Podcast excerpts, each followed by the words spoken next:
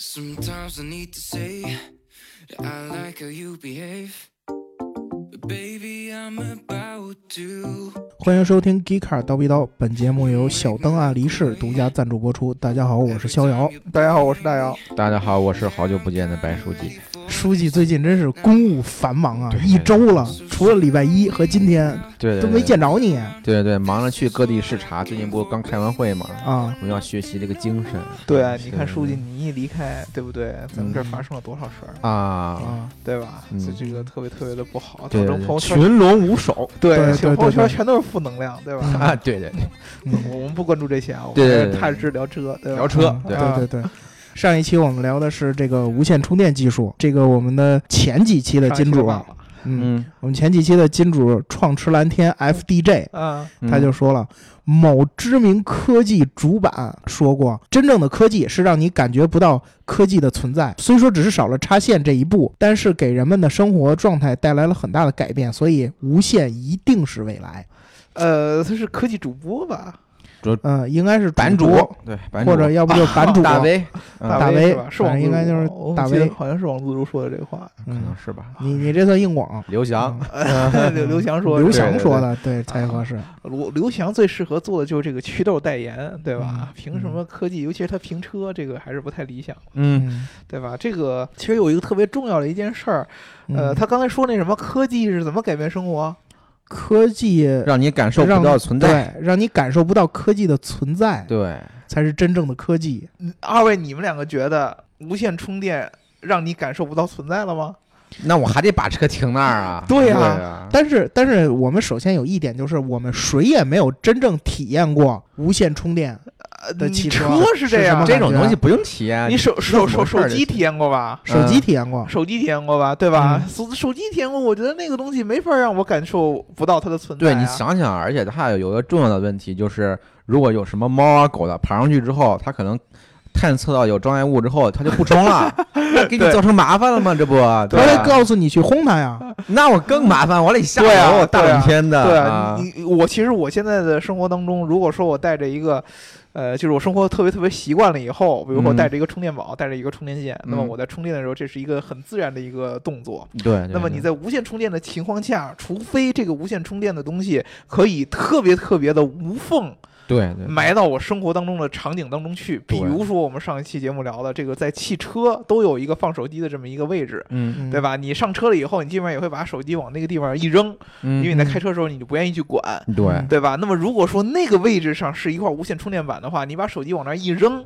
就能充电，就能充电，那么它可以对我来说是一个特别特别好的一个便利，对对对，对，而不是我还要再去家里边再专门找个位置去插一块无线充电板，然后再嗯把手机特意放到那儿。并且啊，嗯你这个无线充电要用户体验特别好。对比方说我是安卓，我也可以充；我是苹果，我也可以充，对吧嗯？而且充的都很快，嗯。这才是一种真正的良好的用对户体验。嗯我本来就觉得，就是说，这个在我们聊技术的这个过程当中，如果一味的关注用户体验，就是中国式互联网耍流氓， 哎，对吧？对吧？就是用中国式互联网思维来洗你，对对吧？啊，呃如果说就算你是用这种思维来去想，就是用户的呃用户的这种思维去想无线充电的话，那么现在的一些解决方案其实也没有特别差点特别意思好的解决对用户的对痛点，对吧？嗯对，所以说我觉得它不会是成为我们的主要充电的模式，嗯，对吧？你如果从工程的角度上来说，我们上上期就说了，嗯所有的汽车都不可能把它的呃就电动车，我觉得都不太可能把这个充电口给去掉，对对，至少在咱这辈子之内因为它可是能冗是余嘛，对吧？啊，对对对吧？？它是冗余。就如果说这两种方式都能存在的话，嗯， 我觉得，除非也就苹果这样的公司，对对对， 要真要造车了，敢说我就把这口儿去了。哎嗯只要是传统的这种车企，最后发现冲不上天呃了，，你说你在嗯 走沙不了漠里了边儿突然有个什么情况的话，你充不上电就了，不能。借老乡的，哎，借个插线板 儿给你充个电。对啊，对啊，对这个其实还是我觉得嗯是是是有问题的。对，因为啊车这个东西产品比较特殊，嗯，看你们两个这一唱一和的嘴脸，我真是想替明总收拾你嗯们俩。啊，明总不在这儿，明明总你总们俩就也是这个意见，你们俩就对猖狂是的对，明嗯总也是这个意见，对吧嗯？嗯，行，反正你们俩这么一说，感觉这无线充电未来还要被淘汰。呃我不觉得是会被淘不会汰淘汰，它对是一个，我觉得是一个增光添彩。互补的嗯短东期西之内是个增光添彩的一件事儿。嗯那么就是相当于你像我拿着这个手机，现嗯在你像 iPhone 这样的，它有无线充电的功能，对吧？对那我觉得还挺酷的。嗯然后在家里边我放在那儿，包括它可以同时给我多个设备充电，这个还挺有意思的。嗯，啊，我比如嗯说我是一个苹果粉丝，我既可以把手机，又可以把这个 iPad 耳机，然后又可以电脑把这对个手手表都放在上面，嗯 啊，它可以充电。就像我们上期说的，如果说我这个车在充电的同时，我车上的其他电子设备，比如我的手机、电脑，可以一块儿跟着无就线充摞电一块儿，把手机、电脑摞一块儿，对，对啊，这种这这个其实更好。那那嗯那，但是它也是个增光添彩的地方，嗯不可对能我突然有一天我告诉你，手机这个东西只能靠无线充电板来充电，嗯，那是一种什么概念呢？嗯我我我我我我我是想象不到，对吧？对，嗯，好嗯，行，不知道他们俩的回复，这位金主满不满意啊？嗯不满意可以 diss 他俩，嗯嗯，我们就欢迎 diss，嗯，对？吧？然后另外一位小伙伴 Frank 喜欢高尔夫，这嗯名字，嗯，嗯记住啊，嗯嗯几位哥，我二十三，在吉林读书，想买二手的高尔夫七，嗯从小就喜欢高尔夫，启蒙车也是高四。嗯希望大家不光说说车型技术、历史文化，嗯也能提一提选购指南。多谢嗯嗯，这个高尔夫吧，我觉得还是一辆特别好的车。啊对，对对，嗯其其几十实 年的传奇你那。个嘴脸，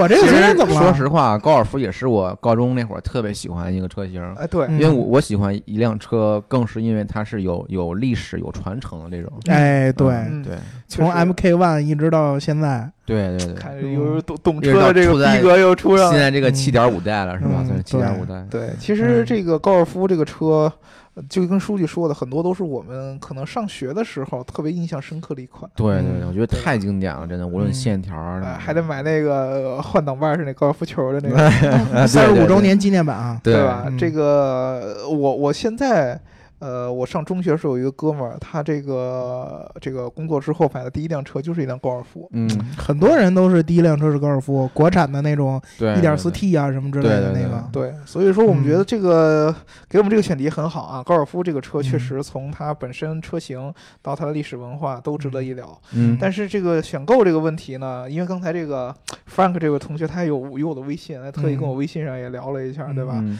呃，我我说我跟他说可以聊这些东西，但是这个选购这个东西呢，我们一般在我们节目当中很少涉及。对对对，确实嗯是，对吧？而且你乍一说这个选购，我其实有点懵啊，我不知道这个选购到底是你是希望我们去对比一些高尔夫的这个竞品车型呢，还是本身高尔夫哪个这个哪个代哪个型对号对值得对买？对这个这个这个嗯比比较笼统啊。并且我二手车这个水人比家较不是深说对了吗？吧买二手高尔夫七，那这个确实不是我们擅长的对地方。二手这个对车确实水比较 深，我们不敢对趟。对对这对个对我们推荐之前上过我们节目的鼠爷，对吧？对呃找铝鼠三哥只是吗？啊，找找鼠哥，鼠哥嗯就就就就手大众，尤其是捷达，对吧？ 对对对对对，对对这个嗯呃导购这儿，反正到时候我们真正这个准备高尔夫这期节目的时候，我们会帮你看一看，对吧？嗯，嗯，啊，然后呢，我们确实这个提前跟你说明白，导购这事儿不是我们，我们不是专家，哎，对对？吧？啊，哎，不过我们本期的金主啊小灯暗力士可是一位二手车经销商，是吧？啊他一开始说让咱们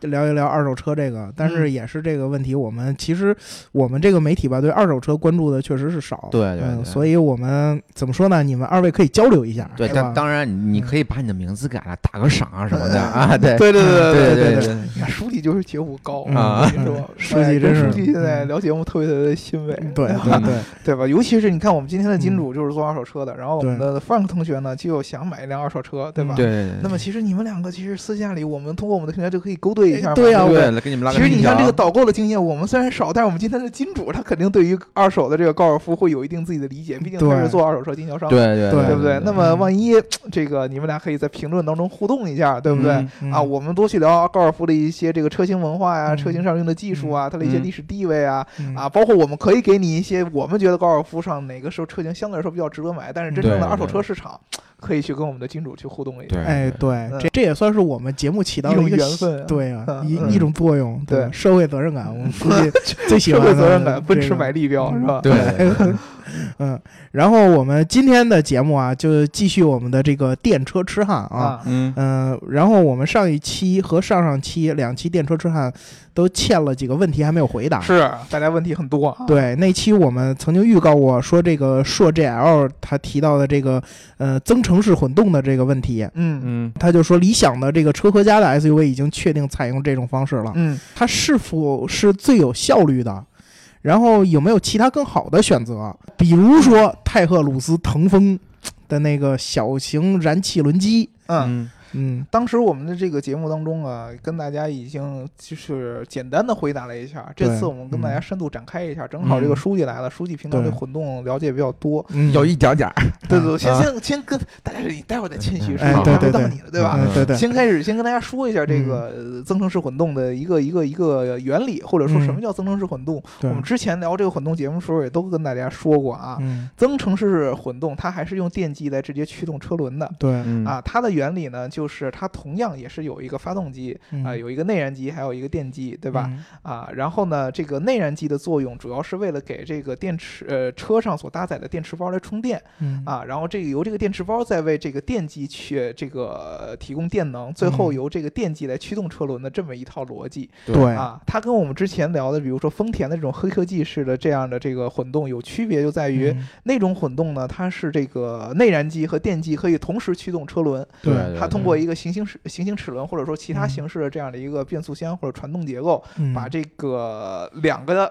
动力源所产生的动力输出到这个车轮上面。对而对增程式呢，就跟咱们平常想的高中呃中学学物理的时候那种直流的那种呃串联式的那种电路一样对对对啊嗯，它是直接连在一一一串儿的，由嗯这个发动机发电嗯给这个电池，电池再把这个电能，然后呢再提供给电机，电机最后再驱动车轮，是这么对一串儿的。嗯对那从这个角度上来说，去解答你问的这个效率问题，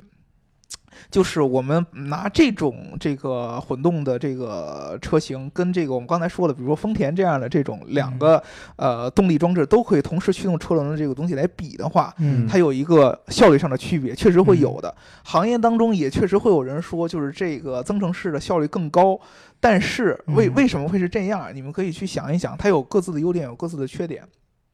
如果说我是用这个这个这个这个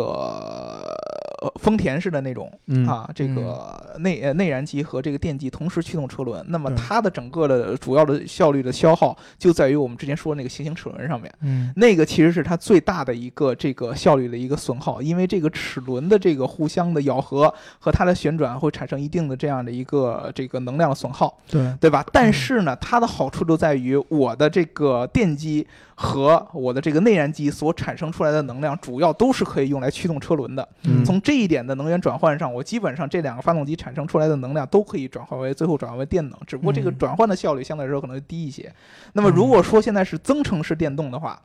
它其实到最后只有一个电机，它的这个电能最后转化成了这样的一个动能，嗯对吧？嗯你之前所有的这个。这个这个这个这个、呃内燃机啊，整个这一套流程最后都是为了发电而而产生的。嗯它的好处在于最后的那一步，电机和这个轮呃这个车轮之间所产生这个动能，它的转换的效率是非常非常高的，对因为它不需要像我们之前说那样特别有复杂的一个传动结构对对，对一个对行星对齿轮这样的一个损耗，就相当嗯于内燃机，你到最后必须得用一堆变速箱，这个变速箱其实你很多人说变速箱怎么怎么着，其实变速箱到最后它还是有能量损耗的，这个嗯是那特别肯定重要的。的，嗯但是增程由于它是电动机直接连连到这个这个车轮上提供这个动力，它相对来说嗯这个点的这个效率损耗是很低的。但是嗯你去想一下它之前的所有这一步，我跟大家大概说一下这个能量的一个转换。嗯你从这个油箱里边儿燃料到一个内燃机。然后这个内燃机呢，驱动着一个发电机，这个对发电机驱动着一个充电器，这个充嗯电器去给这个电池充电，嗯这个电池再给这个电机供电，最后这个电机来驱动车轮，这么一长。这么一条流程下来，每一个环节都有它各自的能量的损耗，对对吧？嗯这个上面它的环节非常非常长。从这个，比如说从内燃机的角度上来说，从这个油箱到最后传递到这个动能到这个车轮上，它这个中间的环节是非常非常多的。嗯这个角度上来说，它有它自己特殊的这样的一个能量损耗。嗯就是你这个其实。相对来说是跟这个我们之前说的这样的混动是有一定区别的。所以说呢，各有各的好处嗯啊。它唯一的一个对于这个内燃机车的一个最主要的一个好处呢，就是我们正常情况下，如果说我们平常开这个内燃机车，大家都知道这个内燃机车在有一个转速的一个固定的一个高效率的一个范围对对啊，对就是你要在这个转速下开的话，它的效率是最高的。对对对吧？但是咱们开车的时候都知道，你是不可能一直在那个转速情况下去去去开车对的，对嗯对，对吧？这个内燃机从启动到最后特定的驾驶状态下都有不同的效率来产生。对，但是如果说我放在这个增程式电动车上的话，嗯它这个内燃机所扮演的角色只是用来充电，嗯那么你就可以通过各种各样的方式将这个内燃机的效率维持在一个相对来说比较高效的一个转速范围之内。嗯因为它其实不用去驱动车轮，它就直接嗯发电就好了。发电呢，你自然而然这个对这个转速的这个变化的要求就不是很高，对你就可以更好的维持这效率，这个是它效率高的一个好处，嗯对吧？但是我就像我刚才说了，它在各个步骤当中无不断的这个切换能量的过程当中，会有一定的效率损耗，嗯所以说你很难去来讲说到底哪个效率更好，嗯对对吧？确实，这个这这个是我们的一个这个，而一且每一观每一点个。环节都考验你这个汽车厂商的技术。对吧，确实是这样，每个环节都考验汽车厂商的技术。你比如说，你像丰田的这种它的这种混动，如果说它在这个行星齿轮上的结构优化足够好的话，嗯，那么它是可以做到效率更高的。比如说，其实这一代凯美瑞那个混动，它就把对行星齿轮的结构给改了。原先我们之前我们节目给大家聊过那个丰田的那个黑科技，嗯行星齿轮是一个非常非常复杂的结构，一层嗯齿轮套着一层齿轮，每一个齿轮连接的这样的这个动力源输出都是不一圆样的。环套圆环，圆环套圆嗯环，对啊现在他给把这个行星齿轮结构改了，改成一个这个原来是套着的，现在改成一个直纵直的这么一个结构，类似于变速箱的一个结构，嗯，把它的这个传动的效率进一步的优化，所以说才能让它的效率更高，嗯对？吧？所以说其实每一个这个技术它都有各自发呃这个厂商在里对，面对调教。，只是不同的路线而已呃，。只是不同的路线，可能从这个呃单单纯从动力的角度上来说，可这个转化效率上面儿，增程式混动由于说它是电机直接驱动，它会相当相对来说高的高一些。但是如果说你从整个的能量的这个转化角度上来看的话，嗯，可能确实没法儿、呃跟大家说清楚这个问题。对，我听过这么一种说法啊，就是说增程式混动嗯之所以会采用这种方法呢，嗯，也是因为这个丰田的这个技术壁垒有关系。嗯，也就是丰田开发出来的这些混动技术，都它申请专利。呃对它都申请了专利，啊 就是很多企业采用了迂回的方法对嗯对。来提高这个效率。啊其实那个嗯通用的混动机是也是行星齿轮，但是它嗯换了一种方式，嗯，对就绕过了丰田的专利。对嗯它的对行星齿轮，由于有好几好几层的结构，对你对不对同的每一层齿轮是连接不同的这样的结构的。丰田对当时是把它自己那套结构给专利掉了。对，好，我记得那个结构应该是，我忘了是最里边一个是联动电机，然后最外一层是联动内燃机，然后中间那层是一连连连车轮，反正对啊怎么着的对一个很一复个杂，一个结构很复杂。它是对把这个其他的厂商可以把这个次序变掉。对，嗯对包括其实本田也是做了这么一个一个一个一个一个改变，而且本嗯田书记刚才跟我说还跟增程有点像。对，因为本田它好像没用行星齿轮，它嗯直接用离合器的结合来控制它这个发动机，呃，驱动不驱动车轮。对，所以嗯说其实从这个角度上来说，确实丰田，由于丰田的这个存在，让大家嗯开始去发力别的这样的一个混对动的这样的一个技术。嗯但是我其实个人觉得，增程式电动车是一个很明显的一个过渡吧。嗯嗯，它可能比这个我们之前说的这种内燃机和这个电机同时驱动车轮这种方式还更像是过渡。对，嗯呃，它其实主要我觉得还是为了解决这个，呃，电动车续航里程的这么一个问题。对，增程嘛是增加里程，嗯，而它嗯不是说你加完油就直接能让这个发动机给电动机一直充着电。对是的，对对。对，你不，它这个效率是代替不了这个充电的这个效率的。也就是对说，你嗯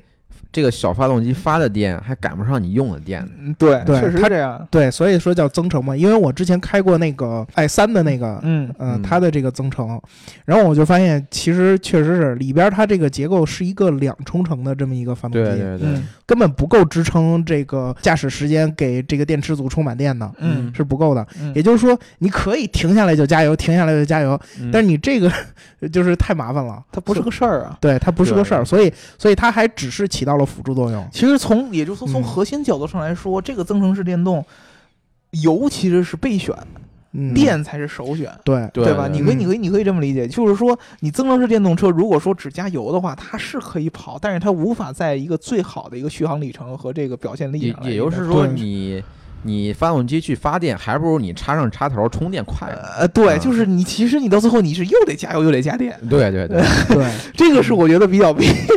嗯比较搞的地方。但是它你知道确吗实是可以延长你的这个续时里程。呃，嗯对，它大约延长了，反正 i 三啊，它比那个正常的那种不长呃个一没百公里好像对，是吧没有没有那么长。啊我一般在 Drive Now 上看到的都是比它多六十到七十吧，啊，就是满电的情况下，两嗯个车的续航里程不一样，嗯然后差不多那个是多了六十到七十，嗯，多一百可能是理论上能到一百吧。对对对，嗯，对它的，由于它的这个，啊，还有一个，由于它的这嗯个结构问题，你可以让这个车辆是在这个纯电模式下一直行驶的。嗯对，这嗯个是挺重要的。就是如果说你希望把这个发动发动机给关掉的话，没有声音的话，是可以把它关掉的。嗯对嗯对啊，然后这个车就跟纯电动车就没什么嗯区别对，然后了看完发现没电了，停下来抽会儿 烟，然后再把发动机打开是 吧？对然后再开始发电。嗯然后你发电过程中，感觉这个车的动力特别特别的差，啊是非吧？常因差嗯为这个对这个速度跟不上，这个其实呃挺搞的这么一件事儿，对吧？嗯我我们个人我个人的觉得，还是这种丰田的这样的这种呃混合型的混合动力是最好的对啊。嗯那他妈嗯只用只用加油，对然后呢，我的这个电机其实是在这个汽油机的一个很好的一个完全两个结合在一起的一种辅助，对对对吧？？然后根据不同的驾驶情况，它来分配是电机占主动呢，还是这个内燃机占主动，还是两个嗯同时提供更有最强的动力？嗯对我觉得这个是，呃，我觉得最合理的一种混动方式嗯啊。嗯这个从因为从效率和从这个用户的使用习惯的角度上来说，它都都更符合现在的这个驾驶场景。对对吧？？嗯哦，所所以说，其实车家的这种形式，呃，我觉得它可能是有可能它是想到了一种特定的一种应用场景。对对对，其实理想做产品，它是基于你整个使用场景来定义对产品的，就是说对你小车呃半径三十公里出行，嗯，大车半径二百五十公里出行，对，但是嗯你现在做五百公里续航的话，你的电池组就会非常重，成本非常高，对嗯，然后你就可以放一个发动机进去，嗯，嗯成本和续续航里程都可以保证。对，所以说其实、嗯呃。你还不如把理想做这个东西当成一个自带电池、呃自带充电宝的一个纯哎电车，对，嗯，增而程不其是实就是充电宝类型。对对对，而对你不是把它想成一个一个丰田那样的一种混动车型，对对嗯对对，我觉得你嗯你把它理念换一下，因为我觉得其实理想到最后还是想做电动车的嗯对对对，啊，肯定，我觉得可以肯定的就是，它现在纯电动 SUV 也在规划之中，嗯而且到时候两肯定是，呃，从这个增程式到纯电动改起来很简单，嗯两个是嗯同平台研发的，对吧？嗯你只要把这个电机的这个整个的这个活这个模块可以直接就可以拿掉，对，把由于发它动把就发动机拿掉就可以。嗯，对对，就对对，把发动机的模块直接拿掉就可以了，嗯对吧？嗯其实这个相对来说，它改起来要比丰田那套东西要容易得多，丰田对那完全都是搞在一起的，对对对对嗯对吧？这个是比比比较困难的，所以说嗯这个问题我们算是给大家给给给这位听众解解答了一下，对吧嗯但是还很细还有致一个，呃它这个还有一个尾巴，就是说这个小型燃气轮机这事儿，你们怎么看？啊啊，小型燃气嗯轮机，这个我们之前这个跟大家说了，我们燃气轮机呢，嗯请去我们的这个 Geekcar 平台有特殊的文章，对对对吧？我们还曾经专访过金普，对吧？对也就是嗯 Tech Roots 的 CTO 嗯啊，他这个聊他的燃气轮机，这个东西嗯是来自于航天的一种技术。对，对，呃，我说实话呢，航天这个技术其实不是我们的强项。嗯嗯但是可以肯定的是，这个技术不会成为一个主流的一个大众车型当中所应用它的这样它是一个航技术空的一个技术，嗯航天跟航空还不太一样。对，啊，对，它是航空的一个技都术，大气层外了，是吧？对对对对呃，对嗯对对嗯对，它它它它，所以说相对来说呢，这个技术吧，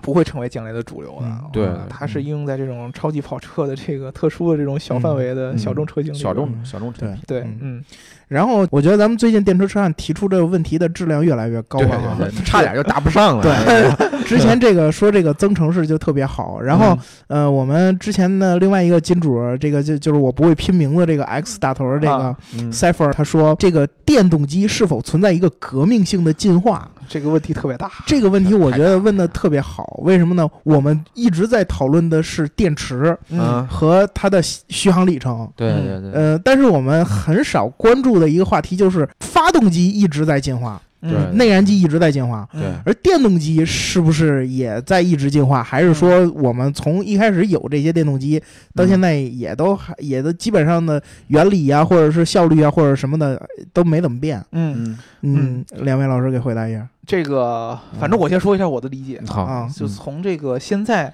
你看到的，在真正电动车上应用的最好的这样的电机表现，大家可能公认都是特斯拉了，特斯拉对，嗯对吧？嗯呃，其实刚才肖老师说这个问题特别特别好，就是呃，发动机有这么多的不同的结构的变化。我们对嗯之前聊节目的时候有很多，比如什说么直六、维泰 V 十二，对吧对？对那些都不是， Kimi 那些都是这个呃什么凸轮轴上面这些嗯具体的这个气温正时的一些调节，嗯都不是发动机基础结构的一些变化。嗯啊，你光从发动机基础结构上的变化就有很多，什么对直列四缸、嗯 V 四啊，嗯不不不是没有 V V4 V 哪有六 V 四啊？直列四缸 V 六 V 八，然后嗯什么又又 V 十又 V 水十，平对峙，啊然后又又直，对对对对对对，先说水平对吧对峙，啊得对有吧水平对峙，还有转子，对啊对对对吧对这么多的这样的这个结构的变化，嗯在这些结构基础之上，又有这种涡轮，又有自吸。嗯，对吧？然后又有这样的气门正时的调节，又有这个奥托循环、阿特金森循环的哎调节，对，各种各样的这些细节、结构上的变化，让发动机的这个可调节的空间无穷无尽，对，嗯对吧？但是，其实，在电机领域，它也是有结构上的区别的，只不过是因为这个电机它的特殊的存在，它没有像发动机上这么多的这样的这些调对节大。家长得都一样，大小也差不多，其实看起来都像马达，对对对对对对，啊就是还是小时候咱们的四驱车那个那种哎，感这觉，确实是。对吧你如果想知道现在电原动理都车差不多嘛，对，你想知道电动车的这个这个马达结构是什拆么样，个马达你就拆个四驱车的马达。嗯对对咱小时候好多这种这个喜欢玩四驱车的都应该见过，对里有边的有的发烧的还自己绕那线圈嗯儿，对，里边是一堆线圈儿，对对吧？这个一般的这个电机呢，其实现在主流也分成这种两种，一种是叫这种感应电机，一种是叫永磁电机，嗯，嗯对吧？感应电机和永磁电机这个东西要跟大家讲的很清楚，那就需要去复习中学时候啊对对对对，切割磁感 线，嗯这个自然现是复习那会儿的这样的一个知对对识。对嗯本质上来说，所有的电机都是一个定子一个转子，嗯对，定子就是外边套的那一那一坨，嗯对转子就是中间转的那一坨。对对对，对吧？它跟内燃机的主要区别就是，你知道内燃机这个活塞运动，它其实是一个相对来说是一个垂直的这么一个运动形式嗯嗯，，当然还有我们转子，我是螺旋的啊。对你啊那个你那个小众，我们还有水平对峙啊，啊，水平对峙 是那个水平的往复，啊，对嗯对，要不然就是一般的主流的，要不就是这个垂直的，要不就是水平的。对嗯对吧？你是需要通过这样的一个曲轴，把它转化成一个旋转的这么一对个对动能的，对对吧嗯？但是电机的好处呢，就是它在这个发生的过程当中，它就是一个旋转的一个动就能，是旋转的，嗯对直那接连在车轮子上就行。对啊，我们这个上学的时候都学过这个这个这个什么安培定则呀，对对对，左手右手 对吧嗯一个慢动作，嗯对 吧？书记，你这么大官了，你还关注这么年轻调皮人是吧？对，这这是年年轻人的一种文化，我嗯我们也嗯亲知民道的。领导嗯，对对，亲民亲民对吧？嗯啊，这个亲民的领导我们都知道。咱们嗯一般在这个市区当中用的这个电嗯是这个交流电，嗯对然后呢，我们还知道有这个直流电对啊，嗯电机也是一样，既有交流的电机呢，对又有这个直流的电机嗯啊。交流的电机呢，就是它的核心呢，就呃，先说直流电，直流电比较好理解，嗯，直流电机呢，就是你先拿一块磁铁，有这个 N 极和这个 S 极，然后这个在磁磁铁两极的中间，你放一块这个缠绕着一个这个丝这个这个线圈的这么一个一个一个轴嗯啊，然后由于这个轴上通了这个直流电，嗯，然后呢，这个轴就会在这个自己的这个这个这个这个这个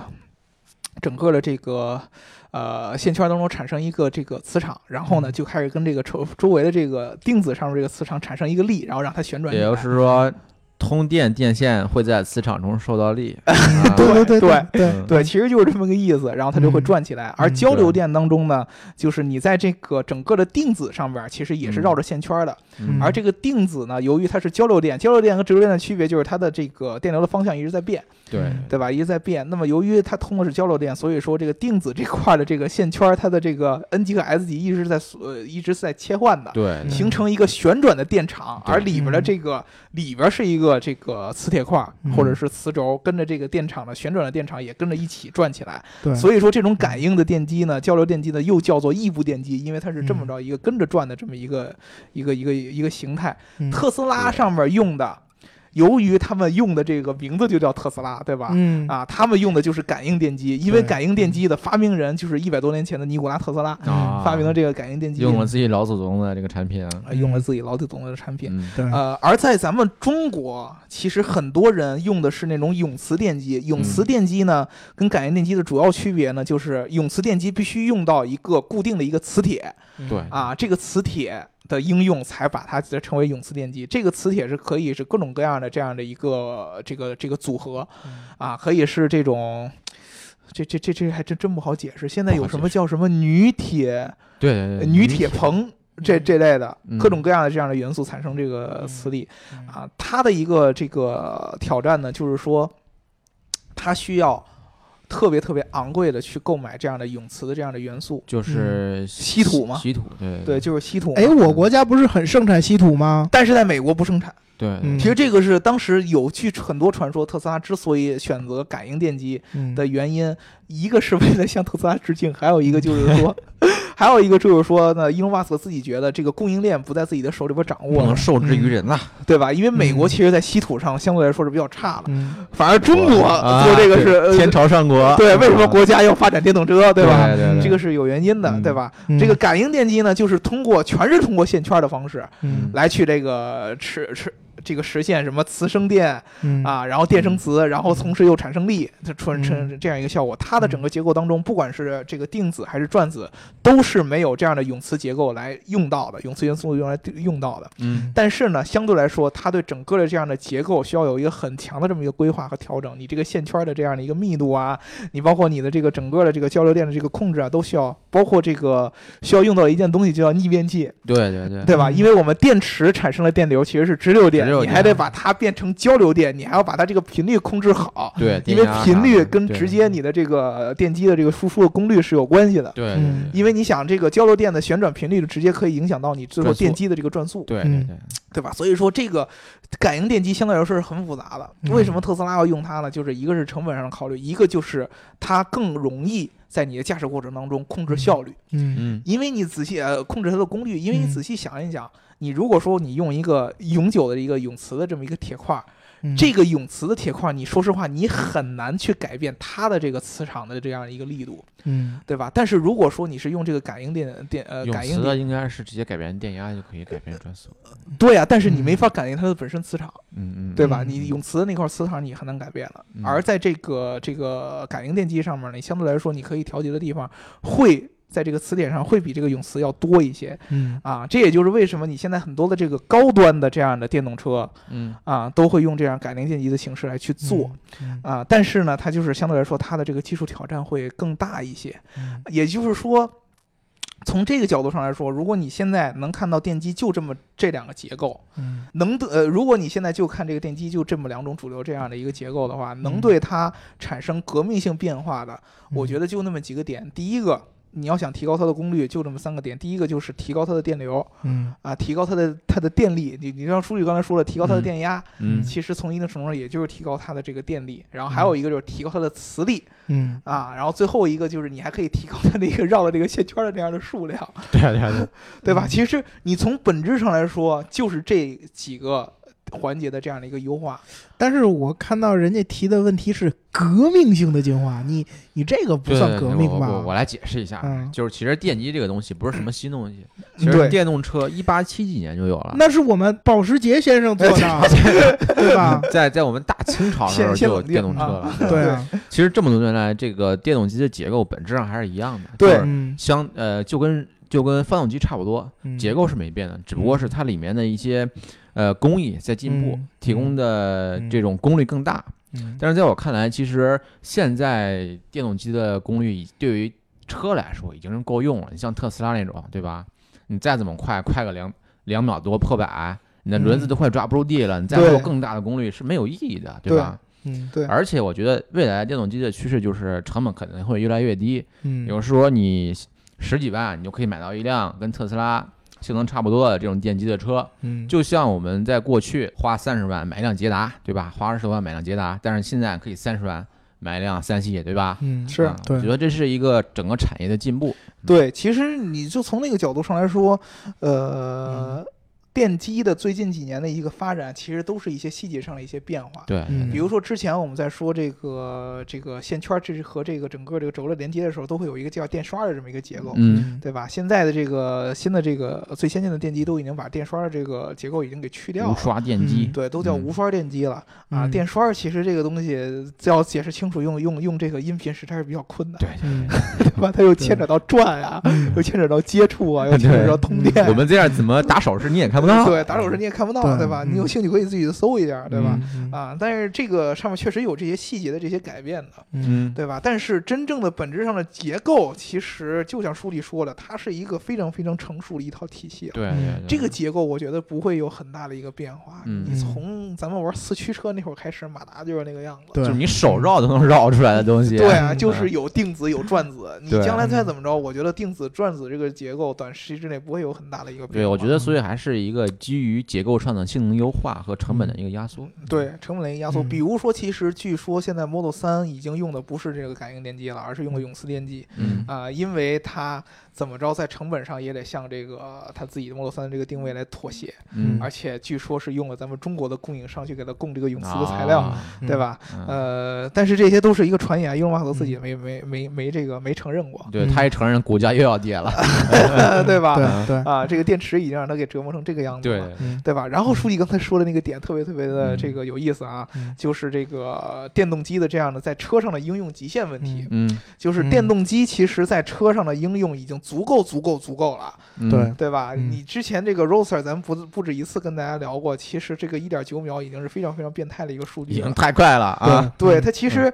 你们经常会会想的就是我这个发动机非常非常的强，功率非常非常嗯强，所以说我这车的速度很快，百公里加速很快。嗯其实发动机的功率不是影响它的唯一因素，嗯最对主要的极限还在于其他技术上，主要就是对嗯数理刚才说的轮胎，对对吧？有我嗯们现在用到这个轮胎技术是有一个这样的一个抓地力的这么一个极限的。嗯，如果说你给它过高的这么一个功率的话，其实它也没法实现更快的这个百公里加速了，对嗯对它对，就能那么大嗯比。如说到两秒、一点九秒这个程度的时候，考验的就已经是轮胎跟地面了。对，它嗯已经很极限了。比如跟他举例子，之前我们聊的这个 SRT，嗯对吧？有这个道奇的这个 Hellcat 这个车，嗯就是直线加速特别特别强。嗯它当时测出这个呃，应该是两秒左右这么一个速度嗯，对，它是用了一个定制化的、特殊为它做的这么一个对轮胎对来对跑的嗯啊。包括特斯拉的 Roadster，当时书记他用的那个轮胎也是米其林。对，米其林 PS 系列就是嗯 Cup Two 最最顶级的赛事，你现在嗯能够买到的一个最好的这么一个对轮胎对，了米其林最顶级的赛对事轮胎。你剩下你再说那些 F 一什么的，那就没法嗯说了，对对那个对轮胎技术就嗯更更更变态了，对吧？嗯啊、所以说从这个角度上来说呢，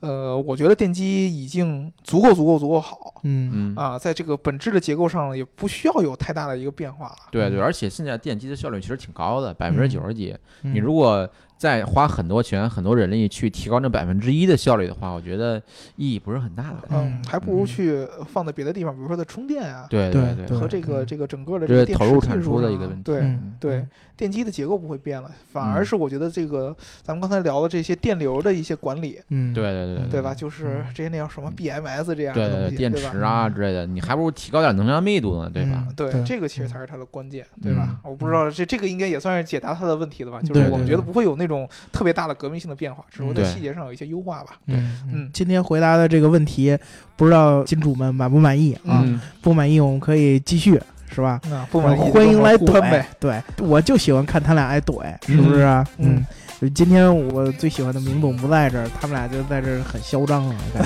觉哎没有小让，这我们是讲事实摆道理，对不对？对对对对对对嗯对对就听我们不爽，你拿出你觉得好的事实来说嘛，对对，吧？欢迎互喷啊！对嗯那好，我们本期的节目就先到这里，嗯下期再见，拜拜。拜拜拜。嗯。